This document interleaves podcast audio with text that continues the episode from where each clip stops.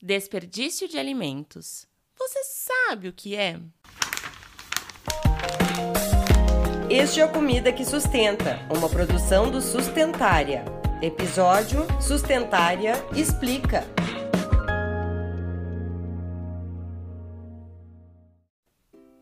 Olá, olá! Seja muito bem-vinda e muito bem-vindo ao Sustentar Explica. Meu nome é Pamela de Cristine e hoje vamos falar sobre um tema que afeta não apenas os nossos hábitos alimentares, mas também é um problema desafiador de toda a cadeia de produção do sistema agroalimentar.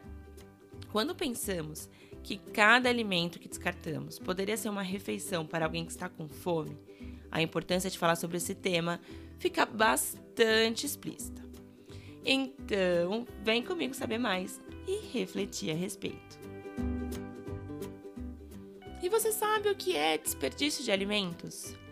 Bom, o desperdício de alimentos é objeto de discussão em diversos meios de comunicação, na comunidade científica, em instituições e no mercado como um todo, o que reforça a necessidade de abordarmos também neste podcast.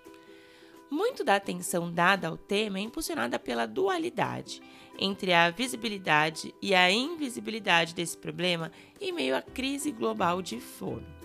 O aumento da produção agrícola, resultado da Revolução Verde, e a expansão da indústria alimentícia são fatores que, por mais paradoxal que possa parecer, contribuem para o crescimento contínuo das perdas ao longo da cadeia do sistema agroalimentar. O desperdício de alimentos é caracterizado pela perda ou eliminação, intencional ou não, de alimentos comestíveis no lugar de seu consumo.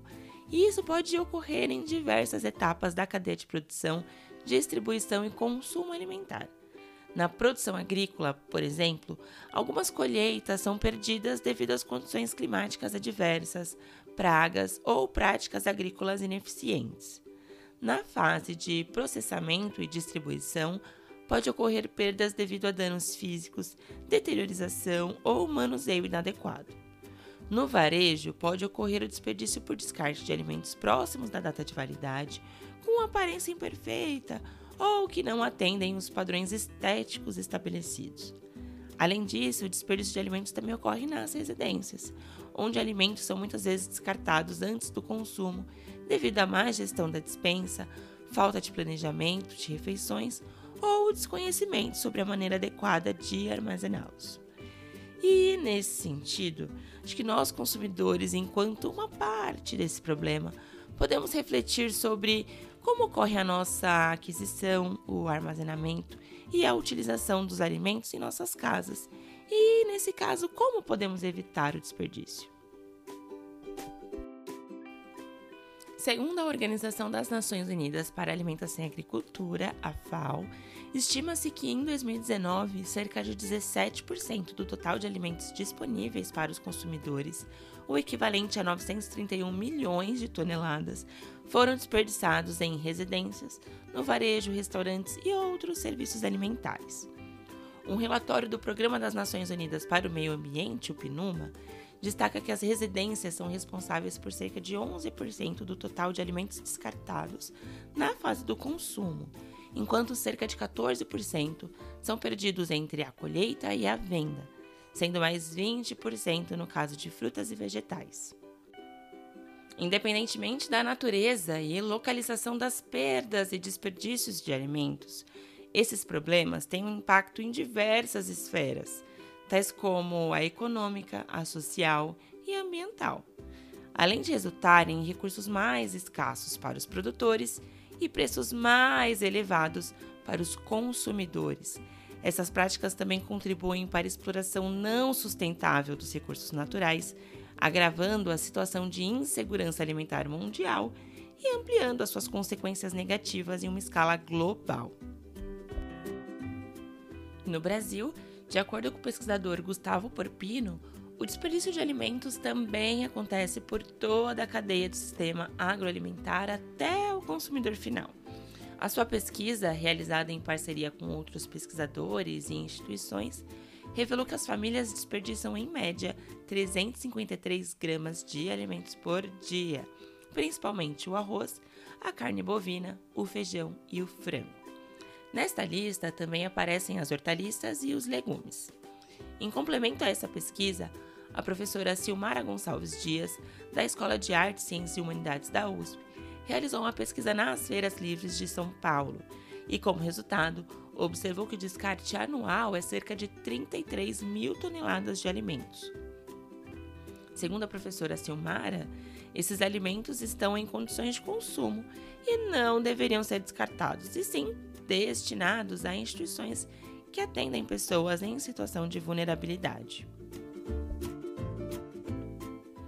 A alimentação vai além da simples escolha de ingredientes. É um ato sociocultural.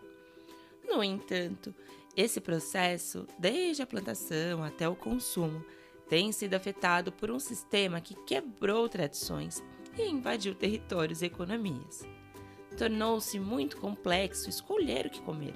Entre outros fatores, é devido à grande disponibilidade e à imensa variedade de produtos nas gôndolas, os quais são oferecidos muitas vezes com a alegação de praticidade e a partir de uma lógica de publicidade agressiva. As escolhas que fazemos em nossa alimentação não deveriam ser guiadas apenas por preferências de sabores, conveniência ou praticidade, que muitas vezes a rotina exige. Estamos convidando você que nos ouve a olhar além, a considerar as escolhas dentro de um sistema agroalimentar que minimize os impactos em toda a cadeia de produção. Esses impactos estão intrinsecamente ligados ao desperdício de alimentos. E cada alimento que escolhemos ou descartamos tem um papel nesse sistema. Ao repensarmos as nossas escolhas, podemos contribuir para a construção de um cenário mais sustentável e equitativo.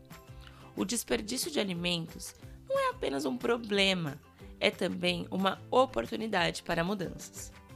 Uma maneira eficaz de evitar o desperdício de alimentos é adotar práticas conscientes em nossas casas como o aproveitamento integral dos alimentos, o planejamento das compras para evitar excessos e o uso de técnicas de cocção e armazenamento adequadas. Além disso, optar por comprar de lógicas mais equitativas, como as comunidades que sustentam a agricultura, os CSAs, as quais conectam diretamente os consumidores e produtores locais, não apenas reduz as perdas na produção, mas também promove relações mais justas e sustentáveis na cadeia alimentar. Além disso, apoiar iniciativas como Fruta Imperfeita, que é uma forma prática também de reduzir o desperdício. Essa iniciativa comercializa frutas e vegetais que não atendem os padrões estéticos do mercado convencional, mas são perfeitamente aptos para o consumo. Ah, passou rápido, né? Sustentar Explica é assim, rapidinho e com muito conteúdo. E hoje, no nosso 21 episódio, olha quantos temas já passaram por aqui. Mas enfim, queremos deixar uma sementinha de reflexão.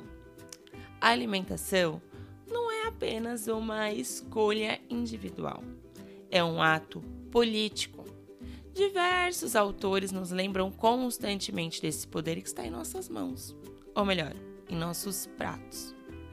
Bom, te espero no nosso próximo e último episódio dessa temporada, hein? Até lá! O Comida que Sustenta é uma produção do Sustentária. Para ouvir todos os episódios, nos siga no Spotify, Orelo, Google Podcasts, no YouTube ou acesse sustentaria.com.br. Quem coordenou essa produção foi a Nadine Marques. A apresentação é minha, Pamela de Cristine. O apoio à pauta, roteiro e pesquisa foram de Patrícia Mello, Nadine Marques, Mariana Razueta e Pamela de Cristine. A edição foi de Lúcia Santos Felipe e as trilhas sonoras sonoplastia de Daniela Viana e Fernando Curai. Os materiais de divulgação são de Clarissa Taguchi e Catarina Cruz. O Sustentar é um núcleo de pesquisa e extensão da USP, idealizado e coordenado pela professora Aline Martins de Carvalho, do Departamento de Nutrição da Faculdade de Saúde Pública da USP.